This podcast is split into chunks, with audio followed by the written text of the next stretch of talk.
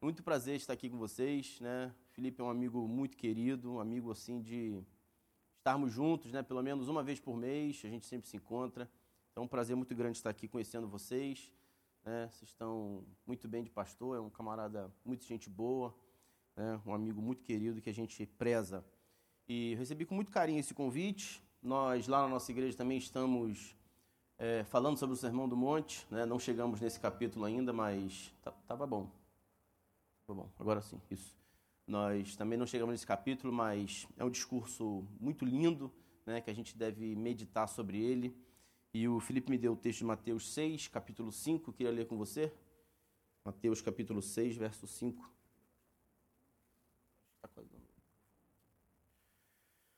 Mateus capítulo 6, verso 5. Se você não tem uma Bíblia, pedi que você levantasse sua mão? O pessoal da recepção vai fazer chegar até você uma Bíblia. É só levantar sua mão, se você está sem Bíblia. Isso, fica com a mão levantada que vai chegar aí. Eu acho que a Bíblia já está marcada no texto. Então, só você abrir aí direto na, no marcador. Mateus capítulo 6, verso de número 5. Diz assim, nós vamos ler até o verso 15. Mateus capítulo 6, verso 5 até o 15 diz assim: E quando orardes, não sejais como os hipócritas, pois gostam de orar em pé nas sinagogas e nas esquinas das ruas para serem vistos pelos homens. Em verdade vos digo que eles já receberam sua recompensa. Mas tu, quando orares, entra no teu quarto e, fechando a porta, ora ao teu pai que está em secreto. E teu pai, que vê o que é secreto, te recompensará. E quando orardes, não useis repetições inúteis, a exemplo dos gentios, pois eles pensam que serão ouvidos pelo muito falar. Não vos assemelheis a eles, pois vosso Pai Celeste conhece do que necessitais, antes de o pedirdes a Ele. Portanto, orai desse modo: Pai nosso que estás nos céus, santificado seja o teu nome, venha o teu reino, seja feita a tua vontade. Assim na terra como no céu, o pão nosso de cada dia nos dá hoje e perdoa-nos as nossas dívidas, assim como também temos perdoado aos nossos devedores. E não nos deixes entrar em tentação, mas livra-nos do mal. Pois teus são o reino, o poder e a glória para sempre. Amém. Porque se perdoardes aos homens as suas ofensas, também o vosso Pai Celestial vos perdoará. Se, porém, não perdoardes aos homens, tampouco vosso Pai perdoará vossas ofensas. Muito interessante nós avaliarmos esse texto, né, e sem dúvida nós estamos aqui diante de um, dos, de um dos discursos mais importantes de Jesus. Está em nossas mãos um dos discursos mais importantes, sem dúvida. É muito importante analisarmos essas palavras, que são as primeiras palavras de Jesus após chamar os seus discípulos. É muito importante a gente perceber, uh, eu tenho certeza que vocês estão ouvindo sobre isso, o segmento disso. Né? A gente está aqui domingo a domingo falando de um trecho desse sermão, mas isso aqui é uma mensagem só. Né? Jesus chama seus discípulos ali no capítulo 4, do versículo do capítulo 5 ao 7, ele está começando de onde ele veio e tentando levar esses discípulos e essa multidão que está com eles a algum lugar. Você perceber o capítulo 4, essas são as primeiras palavras que Jesus reúne os seus discípulos entrega, emprega esses homens e uma multidão nesse monte. Ou seja, nós estamos falando aqui de um discurso, discurso muito importante de Jesus. E Jesus traça o que de fato ele espera dos seus seguidores, com princípios para quem deseja saber viver, para quem de fato deseja uma vida relevante. E em todo o Sermão do Monte, do capítulo 5 ao 7, você vai perceber, se você ler com atenção, um contraste que Jesus vai propondo em relação à cultura vigente, em relação à cultura atual. Por isso faz desse sermão ser muito atual para nós hoje. Em todo o Sermão do Monte, esse contraste é visível. Por isso, a mensagem de Jesus não é uma mensagem de conformismo, mas, sobretudo, sobre aquilo que naturalmente nós não somos levados a fazer. O que nós somos naturalmente levados a fazer, não é isso que Jesus está falando. Jesus está propondo um contraste, é um contraponto. E o que nos parece, eu não sei você, eu fico imaginando, aqueles discípulos aceitam o convite de Jesus, vão para um monte e começam a ouvir todas essas passagens, tudo isso que a gente está ouvindo, um discurso de uma vez. E de repente eles devem ter pensado: onde que a gente foi se meter? O que, que ele está falando? Que são essas bem-aventuranças que ele começou a falar?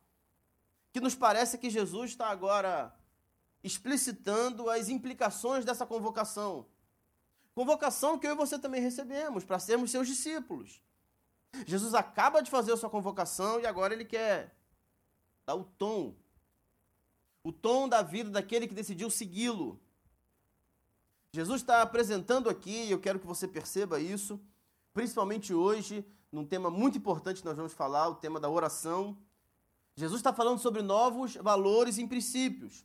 Então, em todo o capítulo 5, Jesus vai falando sobre a conduta de vida de cada um. Vocês já estudaram isso. E no capítulo 6 ele inicia sobre um tema que é muito atual, pertinente para nós, a nossa espiritualidade, a nossa vida cristã. Como lidarmos com a nossa religiosidade, isso no, no bom sentido, evidentemente, no bom sentido da palavra. Como lidarmos com a nossa vida espiritual.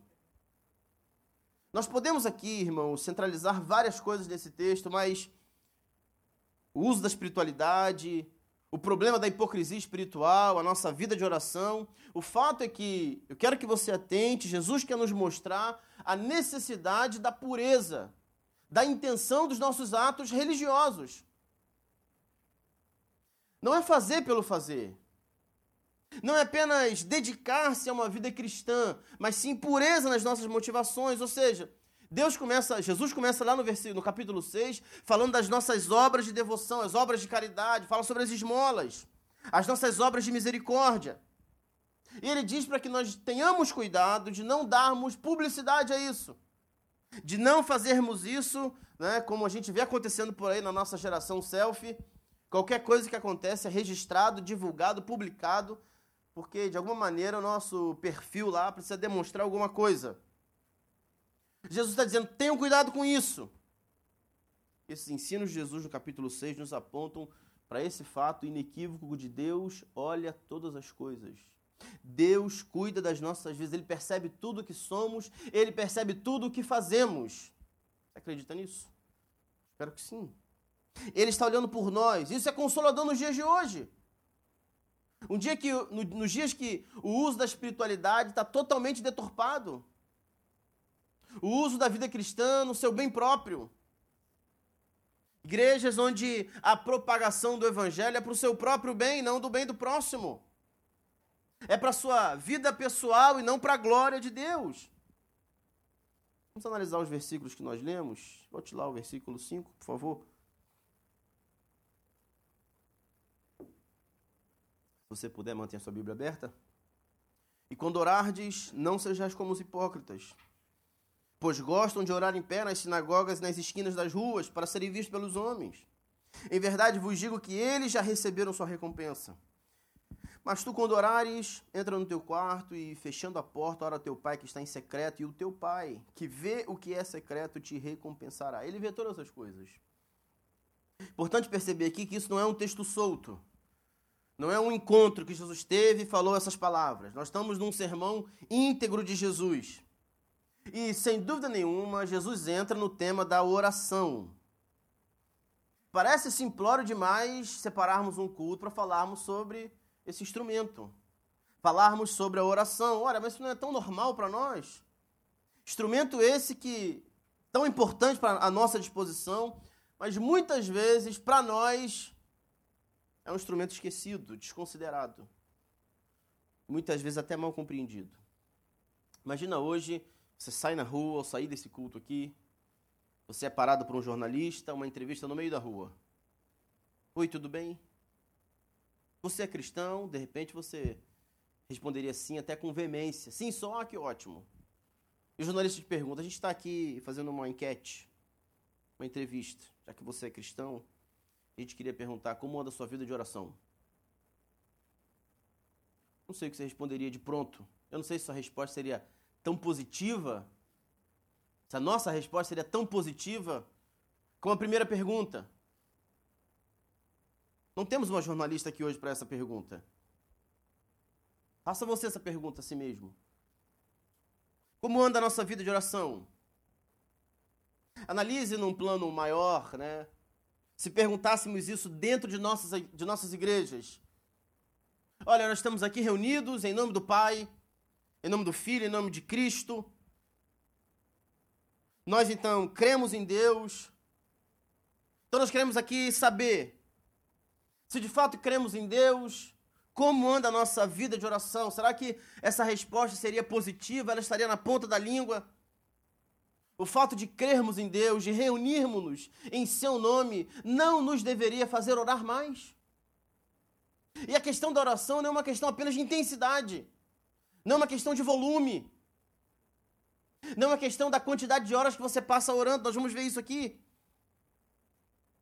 Mas a, a simples certeza de que Deus nos ouve, a simples certeza de que Deus está olhando por nós.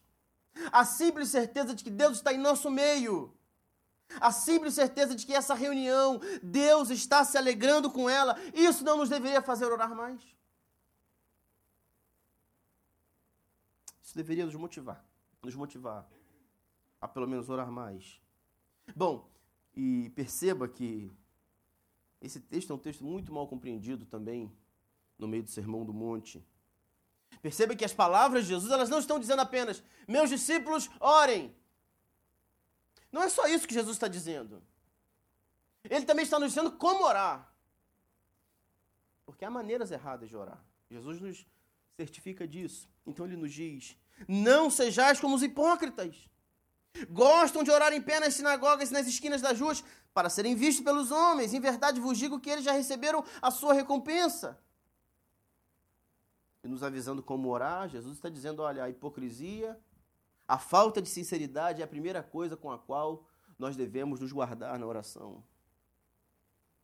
É interessante como a gente parece não entender para quem nós estamos orando. Oramos para um Deus que conhece todas as coisas, sabe das nossas vidas, vê tudo que fazemos, vê o íntimo do nosso coração e muitas vezes oramos com falta de sinceridade não falando definitivamente dos nossos erros, não abrindo nosso coração para as nossas falhas. Jesus está falando aqui dos hipócritas, daqueles que oravam para dar publicidade à sua vida religiosa. Gente que usava a religião para esconder quem de fato ele era. Como isso é atual nos dias hoje? Gente que está mantendo uma vida religiosa aparente, sem contudo ter autenticidade na sua vida. Jesus está dizendo: olha, a oração deles na frente das sinagogas não significa absolutamente nada. Não tem sinceridade. Não aponta para Cristo. Jesus está atacando os seus discípulos e uma multidão, atacando os hipócritas. Quem mantinha uma vida aparente. Perceba que ao falar dessa oração em público, Jesus não está nos ensinando uma, uma, uma vida de oração privada ou individualista de maneira nenhuma. O que Jesus deseja é desmascarar a futilidade, o uso publicitário da oração, da vida religiosa, para o nosso prestígio pessoal. Não é errado orar em público, de maneira nenhuma. Só não podemos esconder uma vida falsa numa experiência religiosa pública. É isso que Jesus está dizendo. E nós estamos aqui hoje numa experiência de vida cristã comunitária. Cada um aqui tem uma parte, cada um está servindo de alguma maneira. Cada um está recebendo o que Deus está falando ao seu coração de alguma maneira. Então a questão não é orar em público. A gente não pode esconder uma vida falsa numa atividade religiosa pública. Veja que Jesus não está dizendo apenas orem. Jesus está dizendo não sejam hipócritas. Não orem apenas com os lábios, orem com o coração. E aí temos várias características da oração que Jesus está nos dizendo aqui. Ela é simples. Muita gente que rebusca a oração, complica a oração. Algumas pessoas vão orar e antes de orar tem que distribuir um dicionário. Né? Pelas palavras que usam. Uma questão é, é, é reverência, outra questão é intimidade. Jesus está falando que a oração é simples, que a oração vem do coração. Ela é direta a Deus, e não as pessoas que estão à nossa volta. Jesus está dizendo que a oração não precisa ter rodeios. Nossa, o senhor sabe. Imagino, imagino, imagino Deus assim, assim. Não, sei, sei, sei, eu sei, sei tudo. O senhor sabe o que aquela pessoa fez e por isso eu errei daquele jeito. O senhor bem sabe que eu não me aguento, então eu sei. A gente não está aqui para informar Deus, a gente definitivamente está aqui para falar com Ele. E nós precisamos crer nisso. Jesus está dizendo de quem faz esse mau uso da sua vida religiosa.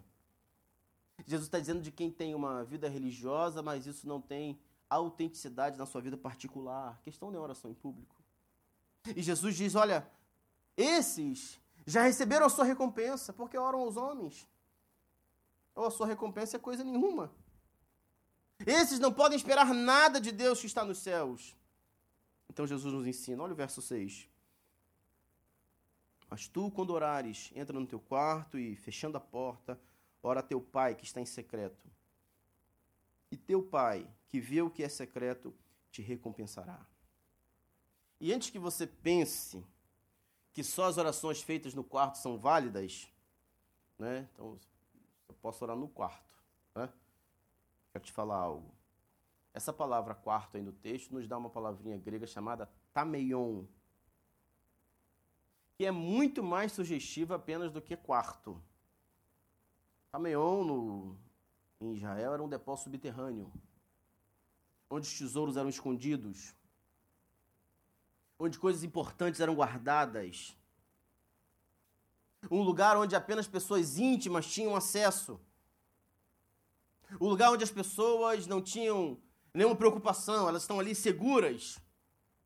Então, esse quarto não é apenas uma oração no quarto. Jesus está falando de um local seguro. Jesus está falando de uma oração que vem do coração. Quando o coração está desarmado. Eu acho que você já percebeu o que Jesus está falando.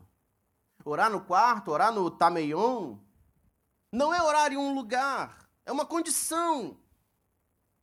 Uma condição interior de total transparência diante do Pai. A oração que é o estado de ser acolhido. Acolhido pelo Pai na privacidade da vida. Numa intimidade tão solitária. Onde só Deus pode nos abraçar. Na experiência religiosa que a gente não pode encenar. Isso é orar no quarto. Isso é orar no Tameion. Até porque ele conhece em secreto quem nós somos de fato. Jesus não está falando de lugar, está tratando de uma oração confidencial. Jesus está falando de uma disciplina espiritual que nos ajuda a reduzir esse exibicionismo dos nossos dias. Tudo precisa ser publicado, tudo precisa ser compartilhado. A hipocrisia mora aí. Jesus fala contra as vãs repetições, a falsa religiosidade. Então a questão não é o ambiente, não é a forma, não são as palavras, não são os gestos. Orar não depende dessas coisas. E por isso, nada pode impedir você de orar. Nem mesmo um olho aberto ou um olho fechado. Nem mesmo estar deitado ou ajoelhado. Nada pode impedir você de orar, mas é necessário que seja uma relação íntima com o Pai.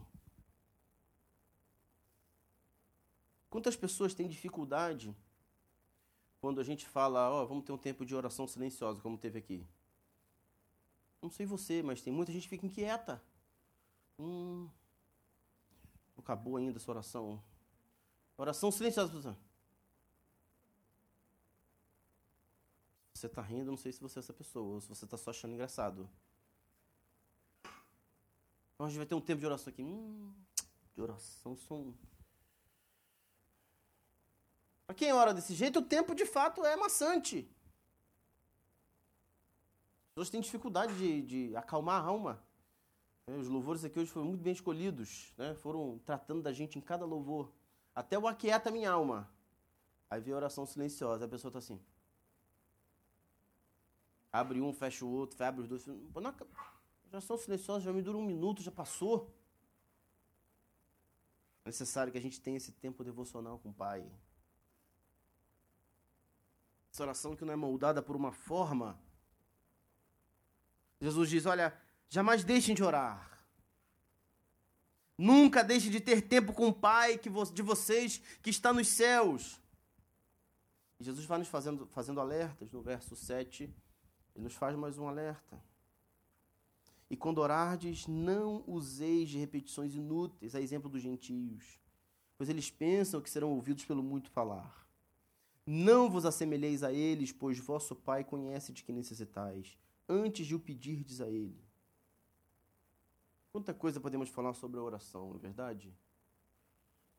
Jesus está dizendo que esses hipócritas, eles se acham cheios de méritos, se colocam nas sinagogas, né, em posições eretas, para de fato serem percebidos pelos homens. Jesus está dizendo: não façam como eles. Não usem de repetições inúteis. Você conhece gente que ora assim?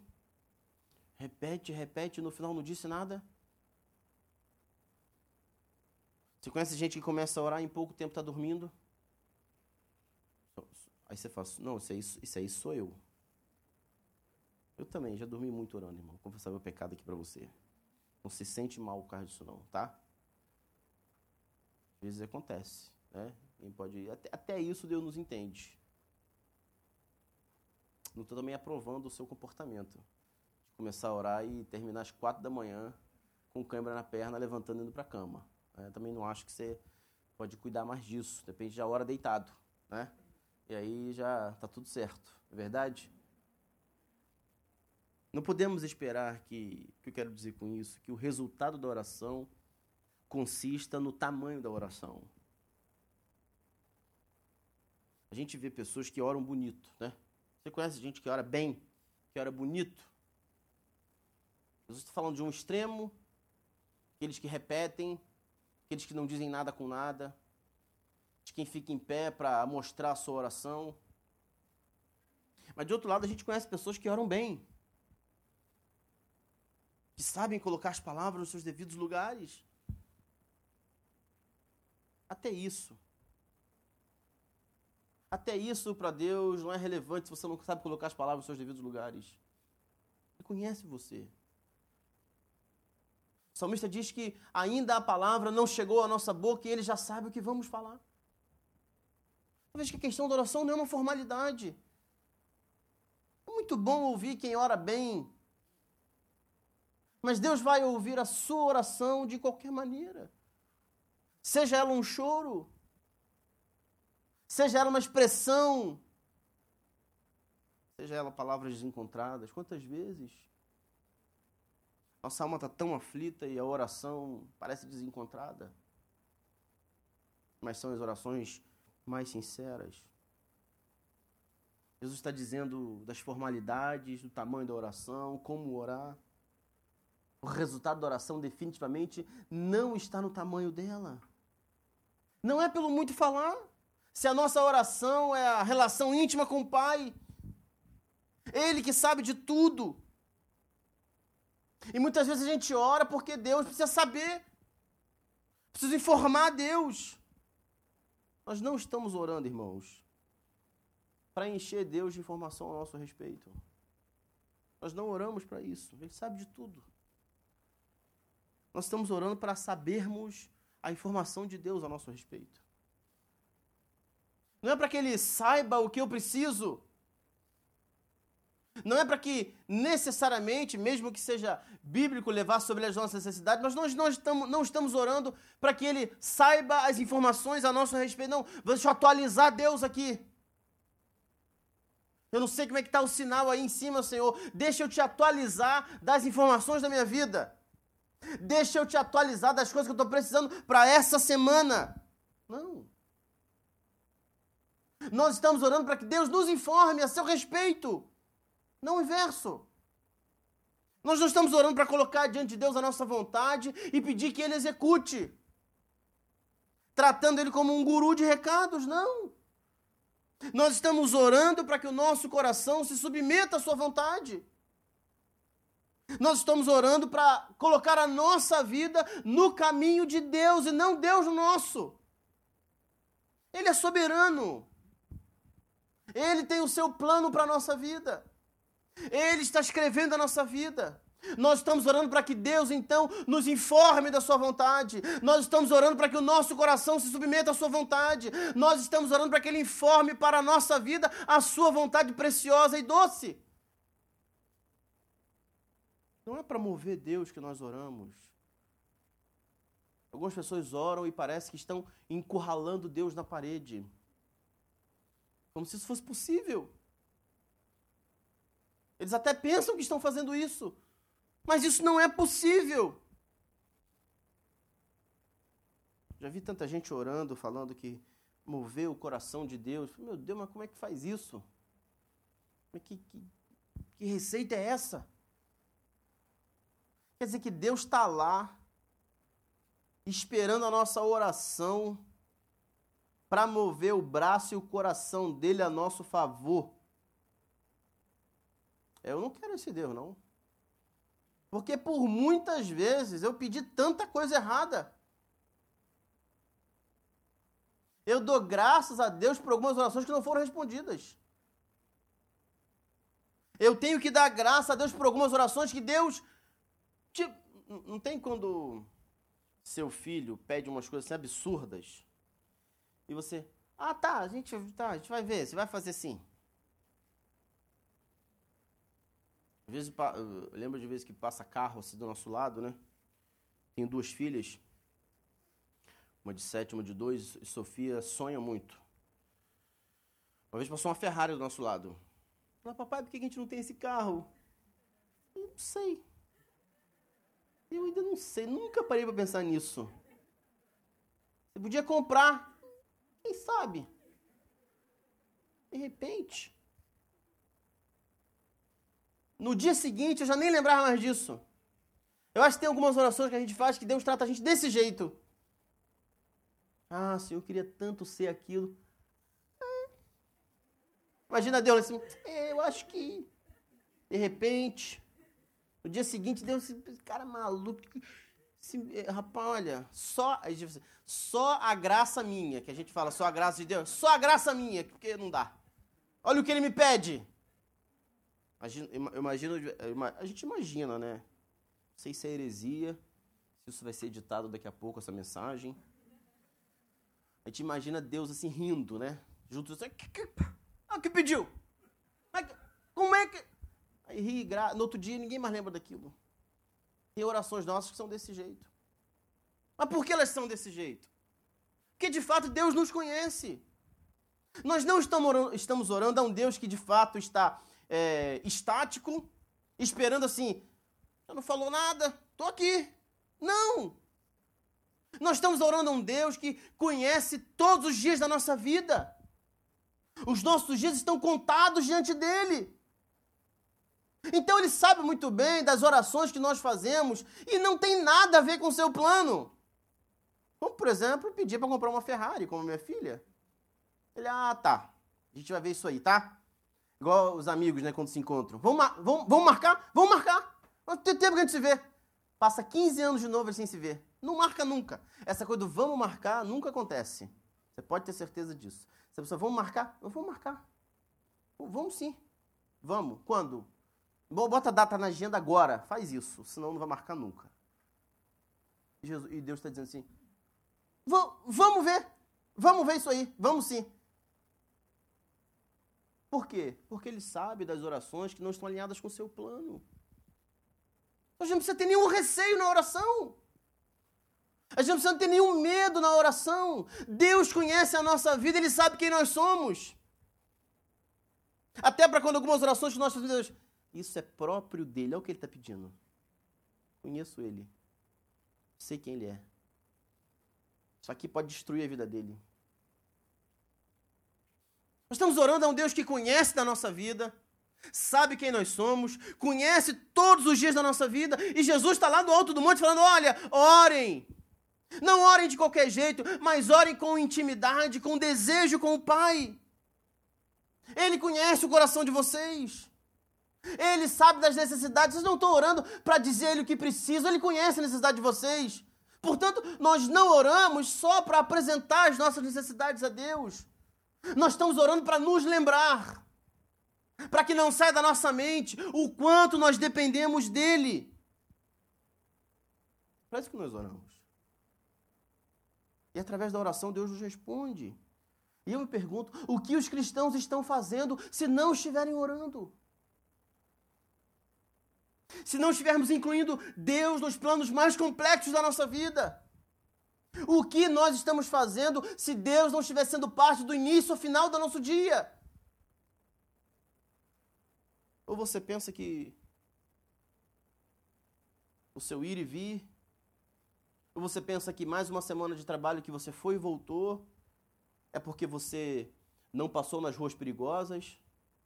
Você está aqui vivo porque você não estava na rua nos horários perigosos, nos locais perigosos. Você acha que você está aqui porque você é esperto bastante para se antecipar às questões da vida? De maneira nenhuma. Você pensa que num tempo como esse, onde a palavra crise, né, problema parecem ser as ordens para a nossa vida, num tempo como esse, Deus está sustentando você, você acha que é pura sorte?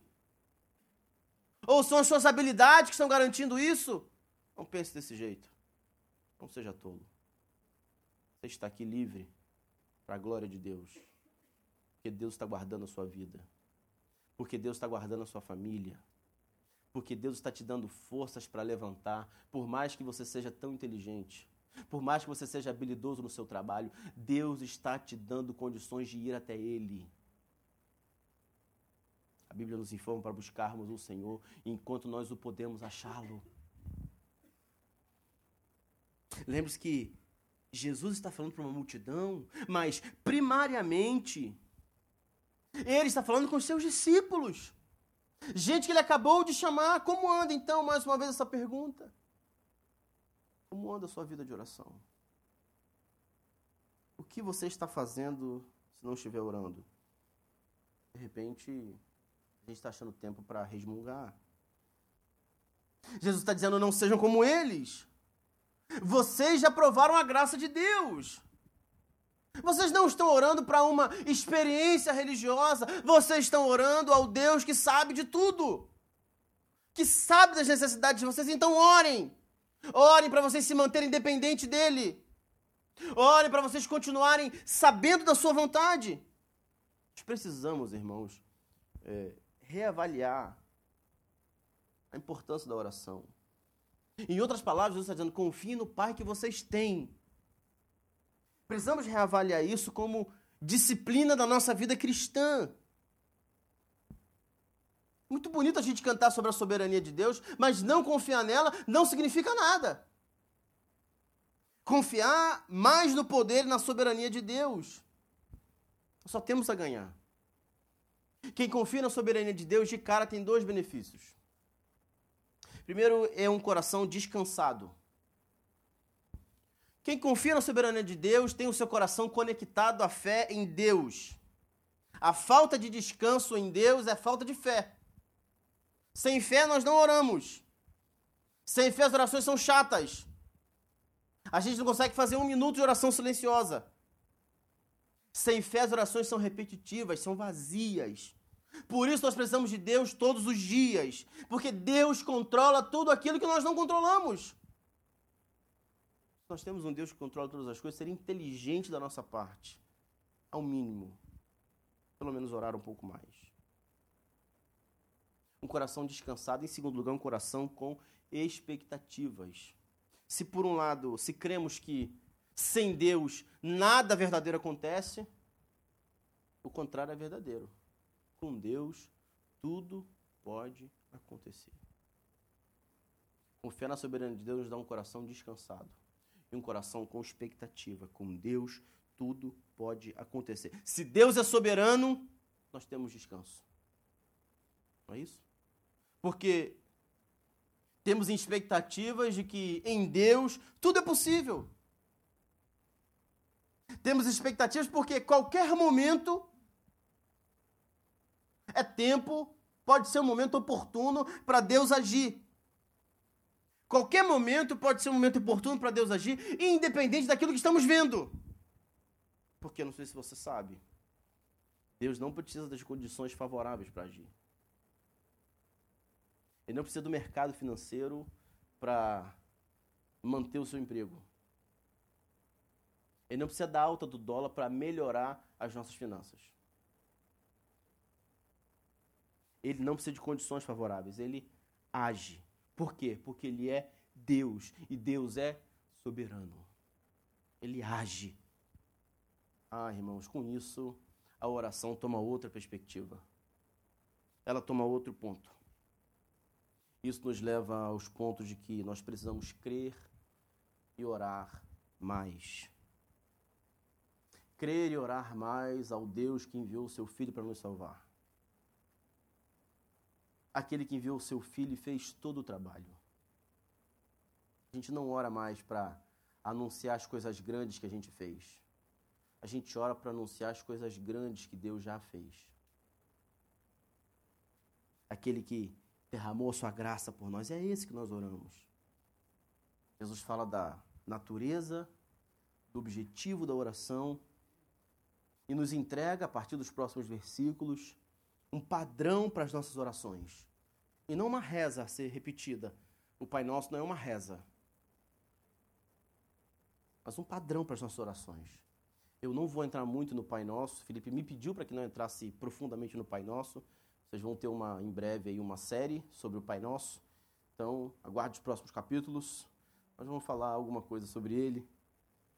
E as pessoas muitas vezes leem, leem só o Pai Nosso e acham que está tudo certo. Sem essa base que nós acabamos de ouvir aqui. Sem esses versículos anteriores. Então as pessoas leem o Pai Nosso e ficam repetindo, repetindo e repetindo o Pai Nosso. Eu não sei, né? Quem tem a tradição católica, provavelmente seus pais já mandaram você orar o Pai Nosso algumas vezes, seguidas. Ela vai orar dez vezes o Pai Nosso por causa disso que você fez. É uma reza. Não, isso não é uma reza. Que Jesus acabara de falar. Não usem de vãs repetições. Qual seria o interesse de Jesus de dar agora um padrão? Agora repita isso daqui para frente. Mas aí não dá para a gente entender. Evidente, né? Não é uma repetição. Mas um molde. Um padrão. Um, parece um tutorial. Olha o que diz o verso 9. Portanto, orai desse modo, né? Ele está dizendo, repitam essas palavras quando orar. Não é isso. Orai desse modo. Pai nosso que estás nos céus, santificado seja o teu nome. Venha o teu reino, seja feita a tua vontade, assim na terra como no céu. O pão nosso de cada dia nos dá hoje. E perdoa as nossas dívidas, assim como também temos perdoado os nossos devedores. E não nos deixes entrar em tentação, mas livra-nos do mal pois teus são o reino, o poder e a glória para sempre. Amém. Porque se perdoardes aos homens as suas ofensas, também vosso Pai Celestial vos perdoará.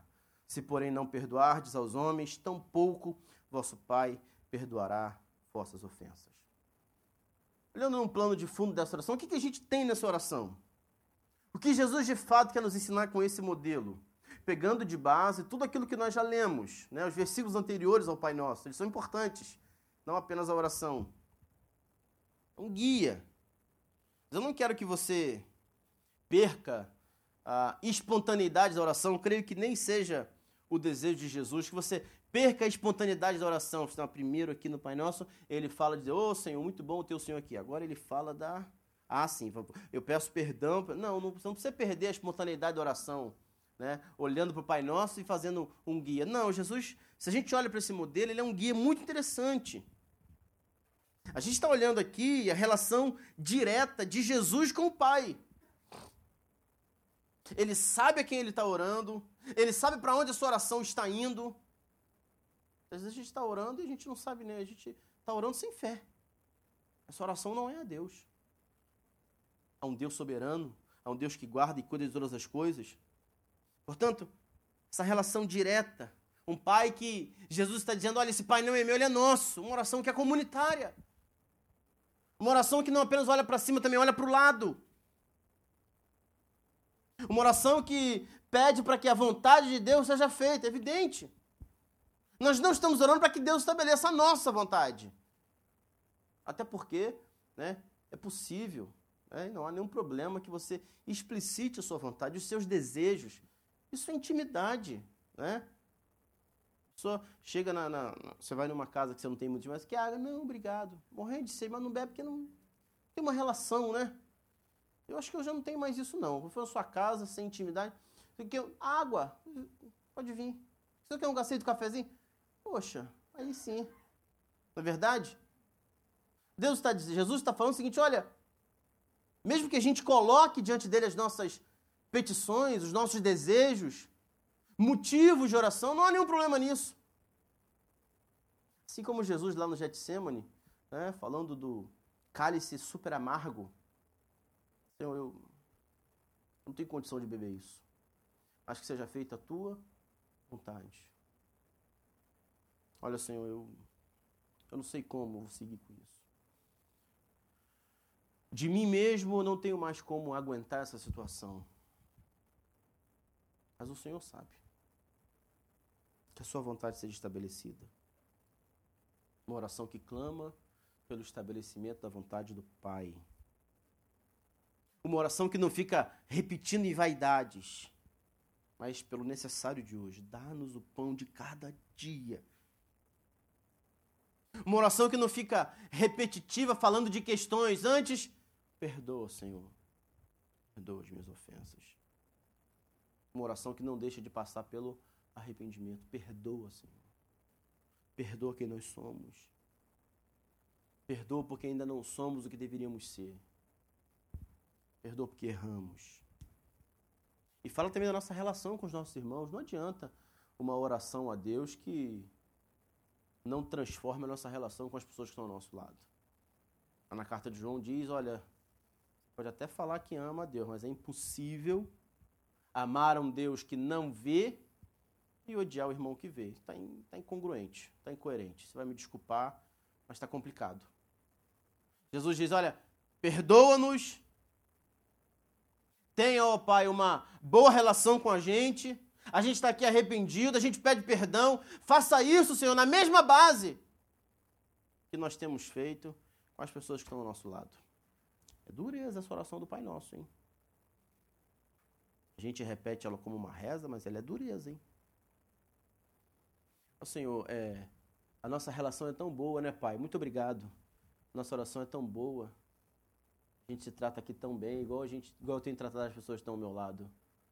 Imagina Deus assim, assim, hum? Hum, agora? Entendi. Vocês chamam... Você, seu Gabriel, deu uma tela azul aqui na... Aí, Gabriel, não, reseta. Dá um boot aí no computador, dá um... Pessoal de departamento de informática é fogo, né? Tá lá, seu computador só tela. Não, é do, dos dados? Não, dá um problema aqui. Um, tela azul, negócio. O que, que é? Olha, aperta Power Reset junto. Olha, melhorou, vocês são bons, hein? Ele, ah, mas toda hora tem que fazer isso. Ele, ele não fez nada, deu um reset, a máquina voltou a funcionar. Você imagina a gente falando isso para Deus. Então, a nossa vida de oração precisa nos levar também, não apenas olhar para cima, também olhar para os lados. Nós estamos orando aqui, orando aqui Deus. Há um Deus que é comunitário, como anda a nossa vida em comunidade? Perdoa-se as nossas ofensas, assim como nós temos perdoado aquele que nos tem ofendido. É pesado, irmãos. É pesado. Fala também da nossa total dependência do Pai, quando pede a sua proteção. Livra-nos de tudo mal. Ou seja, a gente tem alarme, meu Pai. A gente pôs seguro na casa, seguro no carro. Moramos num condomínio, num prédio. Nós temos portaria 24 horas, temos seguranças. Nosso carro é blindado, mas Senhor, livra-nos de todo mal. Nada disso. Só o Senhor pode nos guardar. Em vão vigia a sentinela, se Deus não guardar a cidade. Ele conclui exaltando o nome do Senhor e rendendo toda a glória devida. Toda oração precisa apontar para Deus. Rendendo glórias ao seu nome. Minha pergunta final a você é: por que nós estamos perdendo tanto tempo sem orar? Sabendo disso tudo. Provavelmente eu não disse nenhuma novidade para você aqui hoje. Eu lembrei a você de algumas verdades que não podem fugir do nosso coração. Por que nós não mudamos a motivação das nossas longas orações, onde nós apenas pedimos? Não mudamos isso para um momento de louvor, de glória ao nome de Deus. Porque perdemos aquela oração contemplativa, a oração da constatação, onde nós reavaliamos quem nós somos e mais, temos a certeza de quem Deus é. Lembro na minha adolescência, na primeira igreja batista lá em São Gonçalo, onde acabava o culto, não era avisado, né? Todo mundo sabia disso. O pastor saía, ia para a porta da igreja cumprimentar as pessoas. Todo mundo sentava para uma oração final sozinho. Qual o retrato de hoje? Medir me esse cara não. Que a gente não almoça hoje não. Ele acha que a gente não tem almoço. Né? Ele falou para ficar tranquilo aqui com o tempo. Estou terminando. Alguém me dá mais cinco minutos aqui? Cinco, dez, quinze. Cadeira, estou terminando. A gente esse tempo de oração silenciosa, né? Que vocês fizeram aqui no meio. Esse tempo era no final. Não via ninguém em desespero para sair. Definitivamente era um tempo importante. Há cultos hoje que nem oração há. É um homem falando de si para si mesmo. O que, que a gente está perdendo? Onde a gente se perdeu com isso? Essa oração que constar. E isso é muito importante, né? Na nossa igreja lá também nós só temos culto pela manhã. E a gente fica muito assim, atento a dizer, poxa, a gente tem esse encontro aqui na semana. Então vamos, vamos constatar quem nós somos. Vamos fazer um, um review de quem, de que, do que nós fizemos essa semana. E vamos olhar para quem Deus é, para que tenhamos uma semana diferente. Queria muito que você pensasse nisso. Constatarmos na oração quem nós somos e sabermos de fato quem Deus é. Precisamos rever isso, irmãos. Para isso eu quero convidar você a baixar sua cabeça e orarmos juntos mais uma vez.